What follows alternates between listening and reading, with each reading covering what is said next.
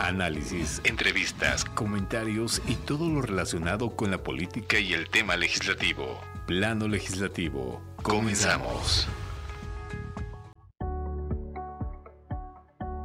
Muy buenas tardes, les agradecemos como siempre el gusto de su atención en una edición más de plano legislativo y como siempre de verdad muchas muchas gracias por mm, su preferencia a todos los que nos sintonizan por radio y televisión de 98.1 y también por la 95.1 de El Valle de México, que es la estación de Ritmo Son. Gracias a todos, un saludo sin excepción para todos nuestros radioescuchas de todo, todo el Valle de México. Eh, muy agradecidos como siempre. Y también, la verdad, hoy agradezco a la licenciada catedrática Geraldina porque, bueno, pues gestionó, hoy nos están escuchando las cuatro universidades que nos sintonizan los viernes, pues nos están sintonizando hoy, porque pues se enteraron de la entrevista y, les agradecemos, nos felicitan por el dinamismo y también hoy se integra una universidad más privada del área de comunicación, de las ciencias de la comunicación. De verdad, para todas estas universidades, para los estudiantes y para los catedráticos, mi más sincero agradecimiento a nombre de todo el equipo y la producción que hace posible plano legislativo. Ya está con nosotros desde, ahora no está desde el Senado, sino está desde la Cámara de Diputados, Fernando Moctezuma Ojeda, nuestro cronista parlamentario. Muy buenas tardes, Fer. Muy buenas tardes, me da muchísimo gusto saludarte, saludar al auditorio en vivo y en diferido. Gracias y también desde el Estado de México, nuestro analista político, el abogado del diablo, Marco Antonio García. Buenas tardes, Marco. Buenas tardes, estimadísimo René, estimadísimo Fer, buenas tardes a todas las personas que nos hacen el favor de escucharnos y buenas tardes a nuestro invitado especial. Bueno, y pues tenemos muchos temas, está muy candente el, programa, el, escenario político está muy, muy candente. Ayer con los audios de Laida Sensores, lo que acaba de contestar ahorita en conferencia de prensa el senador este, Ricardo Monreal. Y bueno, pero bueno, eso más adelante, pero vamos directo porque está con nosotros el senador panista originario de Nuevo León, eh, Damián Cepeda. Muy buenas tardes, senador.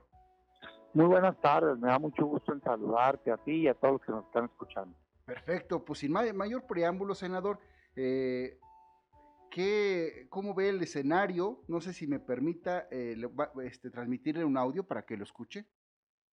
Dos cosas, dos cosas que tienen relación directa con los dos peores errores que podríamos cometer ante esta nuestra nueva realidad. El primero, la maldita división propiciemos siempre la unidad. Comprendamos que hoy nada ni nadie está por encima del proyecto. Voltense a ver, hoy estamos aquí todas y todos los que podemos hacer verdadera historia. Por tanto, el primer error fatal, permítanme decirlo así, es minar nuestra unidad. Los egos, los revanchismos, las conspiraciones, las traiciones y el maldito individualismo. Él es Andrés Ataide, presidente del PAN en la Ciudad de México. ¿Qué opinión le merece, senador? Pues digo, mi respeto para el dirigente, no sé en qué contexto lo está diciendo.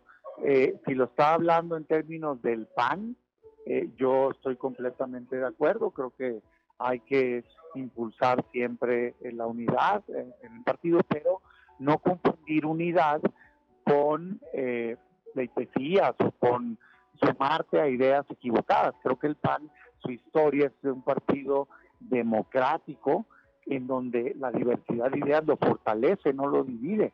O sea, creer que quien piensa distinto y lo dice y quien abre un debate con visión distinta debilita al partido, creo que es equivocado. Yo creo que eso es lo que fortalece. Hay que debatir públicamente. Nosotros no somos el PRI en términos de las líneas y demás. Tenemos pluralidad de ideas. Entonces, si lo dice en términos internos, yo digo, coincido, pero siempre y cuando exista la libertad para expresar las opiniones distintas. Si el contexto es en términos de la oposición y que por eso tenemos que tolerar lo que sea, e ir juntos con el PRI porque no hay de otro y que no sé qué, yo eso sí no lo comparto en absoluto. A mí me parece que tenemos que sumar esfuerzos con quienes están comprometidos con este país y me parece que en términos de alianza PAN-PRI pues es una incongruencia histórica, por un lado, porque el PAN nace precisamente para combatir un sistema considerado dañino eh, que implementó en este país el PRI, ¿cómo es posible que ahora querramos que regresen a gobernar, digamos de esa manera? Segundo, me parece que no compartimos visión de gobierno. hoy, no ayer, ¿eh? O sea, yo volteo a ver los, estados gobernados, pues ahí está el caso de Hidalgo y está el caso de Oaxaca, que por ejemplo, y digo, ¿a poco compartimos el gobierno que tenían? Yo no, pero en absoluto. No creo que sea algo positivo que tengamos que apoyar para que continúen gobernando, por Dios, pues en el caso de Oaxaca, por ejemplo, tienen hundido en la pobreza, están los tres primeros lugares de pobreza extrema, como por qué habría de querer que continúen gobernando, pues, si se trata de cambiar la realidad de los estados. Y tres, que creo que es lo más presente últimamente, eh, mi comentario sería, es que tenemos que sumar esfuerzos con quienes compartamos visión de lucha para evitar el mal que le está haciendo Morena al país. Es decir, en las votaciones importantes, ejemplo, militarización de México, pues necesita sumar esfuerzos con quienes van a defender al país, no quienes le hacen el trabajo a Morena, pues, ¿no? la reforma educativa, ¿quién le dio los votos? Y así no puedo ir, nombramientos incondicionales. Claro. Es que yo de lengua me como un taco, pues, de discurso, bien bonito, pero a la hora de votar se rajan. Entonces, ahí es donde, digo, desconozco si era el contexto, pero si lo es, ahí es donde yo he diferido, particularmente la cúpula de mi partido, en donde prácticamente parecería que a veces se dice es que la alianza en sí misma hay que protegerla a, ultranza y a costa de lo que sea. Yo digo, no, espérame, es que se supone que el objetivo es salvar al país y si no lo vamos a salvar, ¿qué andas haciendo ahí? Pues, ¿no? Mejor suma esfuerzo con quien sí tiene disposición de poder luchar por cambiar México. Efectivamente, ante este contexto, ¿qué fregados hace el PAN abrazando abrazado de algo claramente dañino para este país, se requiere determinación, ya no llamemos, ya no más llamados a misa. Eso fue hace más o menos un mes lo que usted dijo eh, y se lanzó contra un, pues, una dura crítica contra Marco Cortés Mendoza, que es el dirigente nacional del PAN. Al respecto, ¿recibió usted una reprimenda o un jalón de orejas, senador? Hombre, a mí las orejas me la jala pues, mi esposa nomás, yo creo, mi mamá. No, mira, la verdad es que yo lo hago con mucho respeto. Todos los que me conocen saben que soy una persona, yo soy democrático, o sea, digo mis cosas de frente, no las ando diciendo espaldas. Fui al Consejo Nacional de mi partido a dar mi opinión de que era una pésima idea esta alianza PAN-PRI. Lo dije a sabiendas de que le iban a aprobar, o sea, era, es evidente, pues, ¿no? Así como van a aprobar este fin de semana los cambios que está proponiendo la dirigencia, por ejemplo, entre ellos que le quita el voto al militante, eh, le abre la posibilidad de que ya no elija a su dirigente, sino que sea la cúpula del Consejo Nacional, lo cual es completamente antidemocrático y dañino. A mí no me parece correcto. Sería el equivalente de que el presidente de la República lo elige el Congreso de la Unión en lugar del ciudadano, pues, ¿me entiendes? Pero entonces yo digo las cosas porque quiero al PAN, el PAN, yo elegí entrar al PAN, o sea, fue una elección consciente, voluntaria, me ha dado muchas oportunidades, creo que es el mejor partido del país, pero me metí precisamente porque tiene libertad de expresión, si hubiera querido andar obedeciendo a otra gente, seguramente hubiera metido a otro partido, pues, ¿no? Entonces, todos mis comentarios son constructivos, son para mejorar. Yo sí difiero ahorita de la visión del rumbo que tiene el partido a nivel nacional, lo digo con respeto, pero con firmeza. También quisiera que el PAN estuviera con un activismo mucho mayor y que tomara su lugar como el principal partido de oposición, no que anduviera siguiendo a otros partidos eh, que además están, creo yo, haciéndole daño al país quisiera ver marcar agenda, quisiera ver un partido que no nada más diga que no, sino que ponga enfrente ideas y propuestas. Y es lo que trato de hacer, trato de colaborar desde el Senado de la República con ideas frescas, modernas y mostrarle a la ciudadanía pues que, que habemos muchos que queremos cambiar la realidad de este país. Eso es lo que trato de hacer, lo digo con mucho respeto. No tengo una agenda particular contra nadie, pero sí tengo una visión distinta que la cúpula actual de mi partido, sí, sin duda. Me están aquí mandando unos mensajes estudiantes, dicen que usted es originario de Hermosillo, Sonora.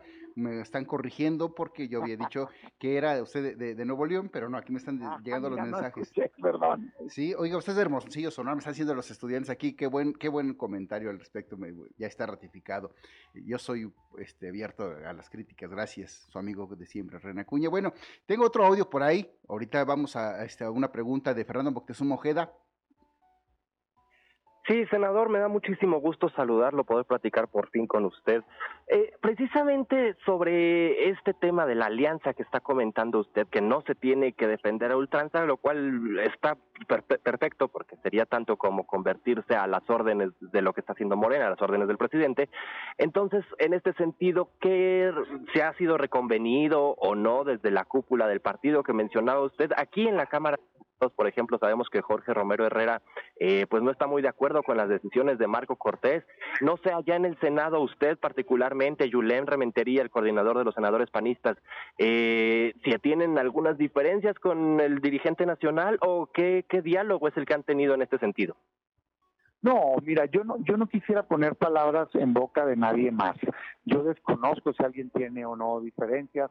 Este, pues, yo veo que trabajan coordinados yo mismo, mi diferencia no es personal, se lo he dicho personalmente a él, mi diferencia es de visión del partido, o sea, yo no creo, yo me parece a mí lamentable, pues algo vergonzoso que el PAN haya dado el, camino de abrir una alianza PAN-PRI, yo no la comparto, lo digo con profundo respeto a, a, los talentos que tiene ese partido, o sea, evidentemente hay gente buena y hay gente mala en todos lados, pero creo que como institución le hicieron daño al país y tendrían que pasar por un, un proceso de renovación, digamos, de cada ciudadano. Yo no soy quien para opinar de ese partido, no es mi partido, pero sí soy quien para decir, yo no lo apoyo, pues, porque no estoy conforme con cómo gobernaron, porque quiero un México distinto, mejor, pues, ¿no?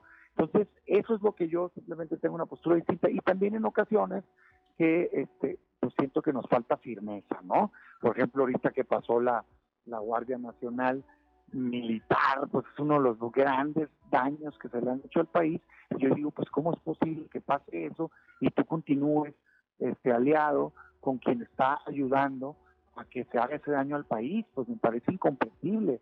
Que soy una persona de causa, ¿entiendes? Lucho por lo que creo que es correcto y no no tolero o no, digamos, acompaño cuando eh, creo que se le están haciendo un daño al país. Entonces, me parece que están ganando más este, como mm, las opiniones locales, ¿no? El, digamos, la visión muy de, es que en mi municipio yo quiero ganar y me ayudan estos puntos, a la visión nacional del daño que se le está haciendo al país. Porque mira, a ver, ¿cuáles son los principales cambios que le hicieron daño de Morena a México, en mi opinión? La militarización, por un lado. ¿Cómo lo logró? Pues con los votos del PRI en este caso la reforma educativa. Vean nada más lo que está haciendo con la educación. O sea, es una de veras tristeza. ¿Cómo logró la contrarreforma educativa? Con los votos del este, todos los nombramientos incondicionales en la corte y demás, ¿cómo los ha logrado si no tiene Moreno terceras partes igual? Entonces yo ahí es cuando digo, oigan, está muy bonito el discurso de salvar a México, pero pues como cuándo van a empezar, güey, no, porque pues yo lo que veo es cada votación terminan dándole los votos, no se vale, ¿no? Entonces por eso yo no creo en esta alianza, además de que ha tenido pésimos resultados electorales. Y es lógico, porque así como yo no respaldo, en este caso, ese partido, más del 60% de la gente lo rechaza. De hecho, no hay una sola encuesta en donde la mayoría diga, sí, es una buena idea que hagas esa alianza. Casi el 70% de la gente dice que no. Pues yo no entiendo por qué no le hacemos caso a la gente, pues no. Este, entonces es un tema que más bien se ha impuesto desde las cúpulas partidistas y yo no estoy de acuerdo. Respeto profundamente a quien piense que sí, pero estoy muy firme en perdón, se me cayó el celular, de que creo que es un error y también reconozco que hay grandes talentos individuales, creo que habríamos de ir por ellos, pero como instituciones yo en lo personal no estoy de acuerdo en esa ley. Bueno, Marco Antonio García, rápidamente una pregunta antes de irnos al corte promocional. Senador, buenas tardes. El lunes estuvo aquí Jorge Triana del PAN y nos dijo que en diputados no se va a votar la reforma electoral del presidente, pero que sí viene un paquete de reformas a leyes secundarias. Alito lo confirmó ayer. ¿El PAN en el Senado tiene la misma idea? A ver, yo te lo digo, se cortó un poco, pero entiendo que me preguntas por la reforma electoral. Bajo ningún motivo, lo quiero decir contundentemente, y es algo que hemos platicado ya en el grupo parlamentario aquí en el Senado, yo respeto mucho a la Cámara de Diputados, veo que públicamente también han marcado sus posturas, pero voy a hablar por lo que conozco porque yo estoy aquí. Nosotros en el Senado no vamos a dar un solo voto, si yo confío, porque así lo he escuchado que también los diputados, ni un solo voto absolutamente nada que toque la autonomía y la independencia del árbitro electoral. O la democracia nos ha costado muchísimo trabajo consolidarla en México. Hoy tenemos todos la confianza de que si hay una elección, se cuentan los votos por ciudadanos y gana quien más votos tuvo. No pongamos eso en riesgo. Entonces, ni en su mejor sueño del presidente le vamos a permitir que se apodere del INE, que lo domine y que acabe con la democracia en México. Tampoco vamos a permitir que continúe con esta representación artificial que tiene en las cámaras. senador, muy rápido, senador. Existe el riesgo de que si se van reformas secundarias ya no necesiten los votos de la oposición, que ustedes promuevan acciones de inconstitucionalidad que la Corte congele o la rechaza, que si se aprueba de todas formas venga un decretazo. No es momento ya de ir empezando a presionar a la Corte con una reforma judicial o pensar en un auténtico tribunal constitucional lejano del compadrazgo. No, en lo personal yo coincido contigo, ha sido lamentable el papel que ha tenido la Corte estos últimos años. Los asuntos delicados hacia el bote, ¿no? No los vota por años, ahí los tiene como si no fueran importantes. Y segundo, han tenido unas resoluciones, la verdad, vergonzosas. Todo con tal de darle gusto al presidente. Ejemplo, la consulta popular de presidentes, pues que, por supuesto que yo estoy de acuerdo que si alguien cometió un delito lo proceses, pero procesalo y ya, pues, ¿no? y si no lo cometió, déjalo en paz. ¿Cómo es posible que quieras que sea por aclamación, no? Entonces, sí, sí creo que debería darse. Pero eso regreso, pues, a ver, la Corte. ¿Cómo se hizo del dominio de la Corte el presidente López Obrador? Pues, con los ministros y ministras nombradas en este sexenio. Tenía dos terceras partes Morena, no. ¿Cómo las logró? Pues con el voto de la oposición. Por eso yo soy una voz crítica que levanto la voz y digo, oigan, déjenme tantito, pues yo soy de veras. lo que es lo blanco, blanco y lo negro, negro. Claro. No es como que ahorita le voy a ayudar y mañana soy muy opositor. Eso Si está mal, está mal. Si está bien, está bien. Venga de quien venga. Así de claro. Derecha a la flecha. Perfecto. Senador, vamos rápidamente a un corte promocional y seguimos aquí en plano legislativo. Gracias, ya estamos de regreso aquí, efectivamente, en plano legislativo. Bueno, estamos platicando con el senador Damián Cepeda, originario de Hermosillo, Sonora, él es senador de la República y exdiputado federal. Y bueno, senador, le voy a presentar un audio para que lo escuche. Más que alianza con dirigentes, tiene que ser alianza con ciudadanos que queremos conservar la libertad y la democracia y la justicia en México, más allá de los dirigentes. Y seguramente en el PRI hay muchos mexicanos buenos que quieren la libertad, la democracia y que se conserve un sistema de justicia en México auténtico. Vamos a llamar a todos más allá de los dirigentes. Si los dirigentes le fallan a sus militantes y le fallan a sus simpatizantes traicionando esos deseos, pues allá hay sus dirigentes, pero el PAN está abierto a que los militantes de todos los partidos y de todas las que querramos la libertad, la democracia y la justicia social auténtica, vayamos juntos para reconstruir la vida política del país. Es Luis Felipe Bravo Mena, pues obviamente un ícono también de, Acción Nacional. Senador, ¿qué opinión le merece este, este comentario que dio recientemente? Mira, yo respeto muchísimo a Luis Felipe, creo que es uno de los grandes talentos que tenemos en el partido y creo que siempre su voz vale la pena escucharla. Sobre este tema de la alianza, yo, yo veo dos cosas, a ver, eh, incluyendo el comentario y otros. Creo que hay tantas ganas de ganarle a Morena, ¿no? De parte de la oposición, que prácticamente se está dispuesto a hacer lo que sea con tal de, lograrlo. Y ahí me parece a mí que está el error, porque cuando uno hace cosas que van contra, digamos, una congruencia histórica o que van o que no tienen credibilidad, eso es lo que le pasa, que la gente pues difícilmente despierta esperanza. Y creo que eso es lo que le pasa a la alianza en términos electorales, la alianza la verdad es que ha sido rechazada, contados excepciones, y tiene todo el sentido del mundo, ¿eh? O sea, el sentido común dice, oye, hay que sumarnos, hombre, ¿no? Este, sí, claro, todos contra ese. Lo que pasa es que la gente no vota así. La gente tiene historia, tiene memoria, recuerda cuándo gobernó uno, cuándo gobernó otro, si gobernó bien o no. Y gran parte del motivo por el cual ganó el presidente López Obrador fue por un cansancio que había de parte de la sociedad, por un pasado de falta de oportunidades, de pobreza, de abuso, de corrupción. Entonces, ¿cómo creen que para resolver un problema presente la gente va a volver al pasado que causó el daño en primer lugar? Pues lo que tenemos que hacer es presentar un proyecto que genere esperanza de cambio futuro. Y si lo ves en los números es, evidente. O sea, 15 estados tuvieron elección de gobernador en 2021. ¿Cuántos ganó la alianza? Cero. Cero. Es que es increíble que se defendiera después que era una buena idea, es que es la única manera de ganarle a Morena. No es cierto, porque ese mismo año nosotros ganamos Querétaro y Chihuahua sin alianza, el Movimiento Ciudadano ganó Nuevo León, empató en Campeche y el Verde le ganó en San Luis. Entonces, más bien no hay ejemplos de que la alianza gane. En el 2022 ganamos Aguascalientes y Durango, pero realmente lo ganó el PAN Aguascalientes y el PRI Durango. Entonces, yo sí creo que tendríamos que ver la evidencia. Y tiene una razón de ser esto, ¿eh? Cuando se hace esa alianza, el voto de otro partido se va. O sea, por ejemplo, en, Tamaulipas, ¿sabes cuántos votos tuvo en la última elección a gobernador el PRI? Más de 500 mil. ¿Sabes cuántos tuvo ahorita? 55 mil. se, queda el, el, puro cascarón, pues, poquito más. Tuvo el 15% de los votos que había tenido. Igual en otros lugares. Entonces, no está resultando. Yo creo que es momento de hacer en el camino y particularmente preguntarle a la gente si quieren, hombre. Senador, ¿no tendrá que ver esto con el discurso? Cuando el presidente López Obrador estaba en campaña desde hace años, agarró como bandera el discurso de la anticorrupción y todos sabíamos cuál era su causa.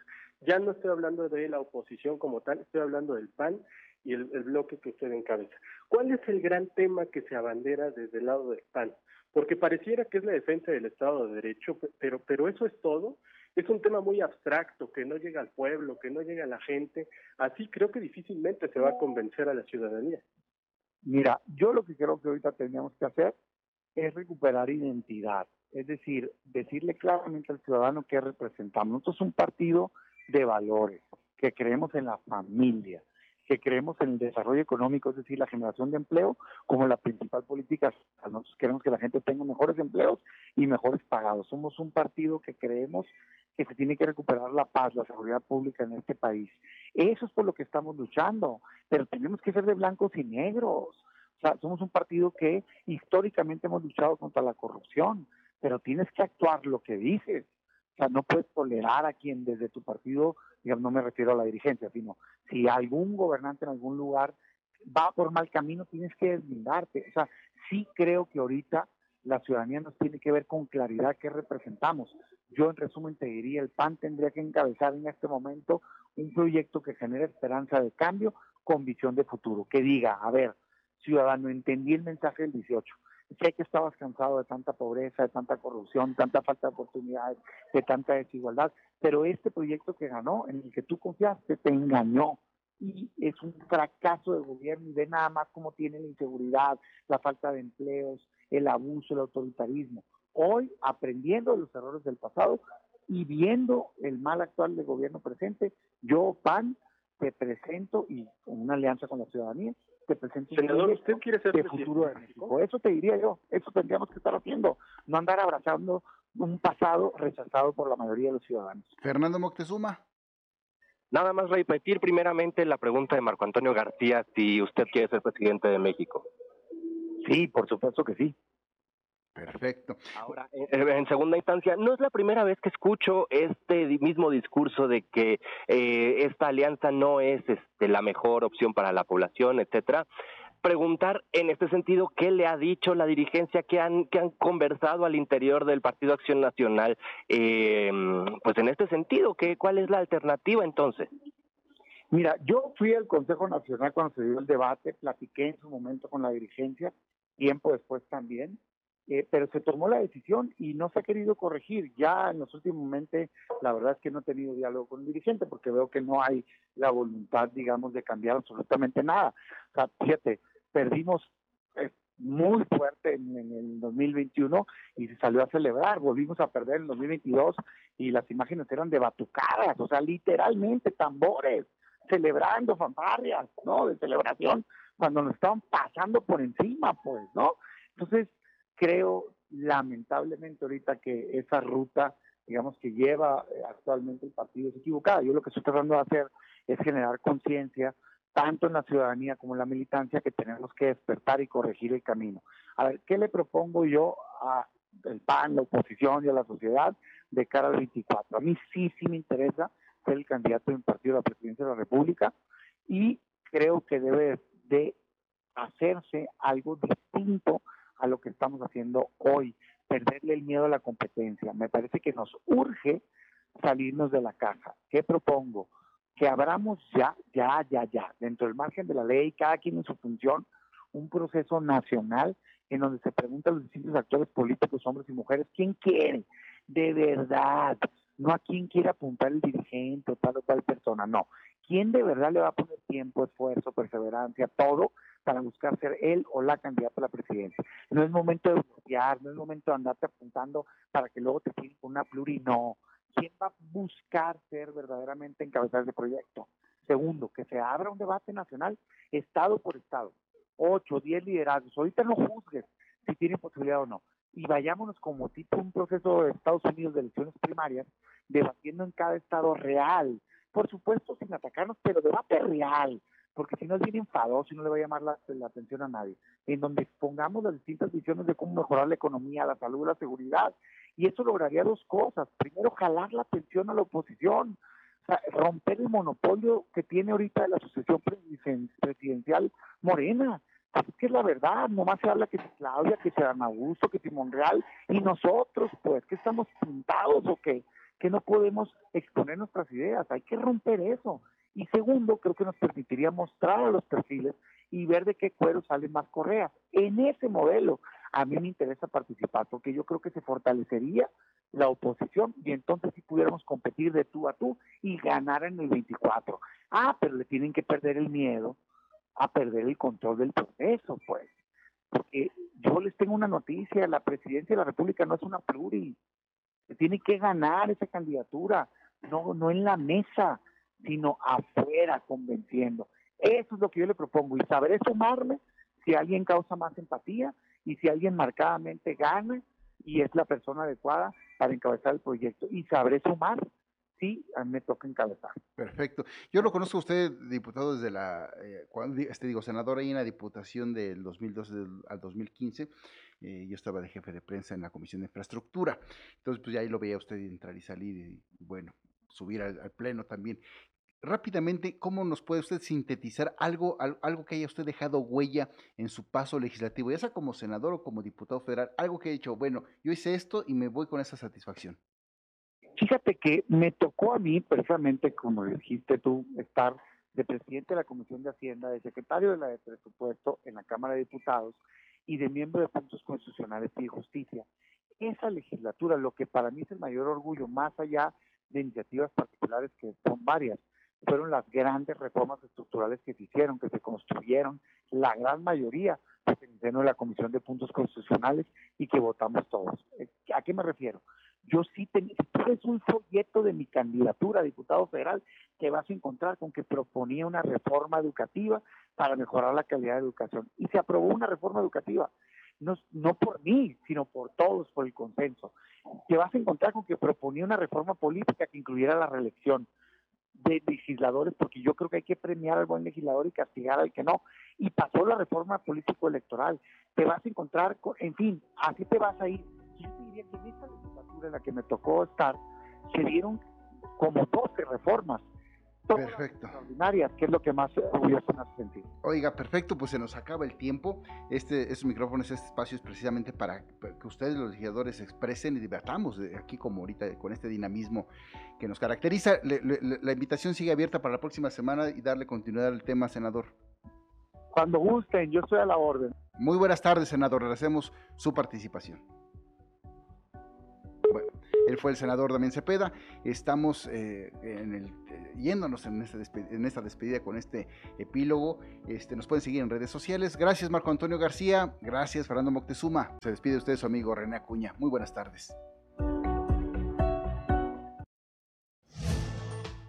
De esta manera llegamos a la parte final de esta emisión de Plano Legislativo. Nos escuchamos en nuestra próxima emisión.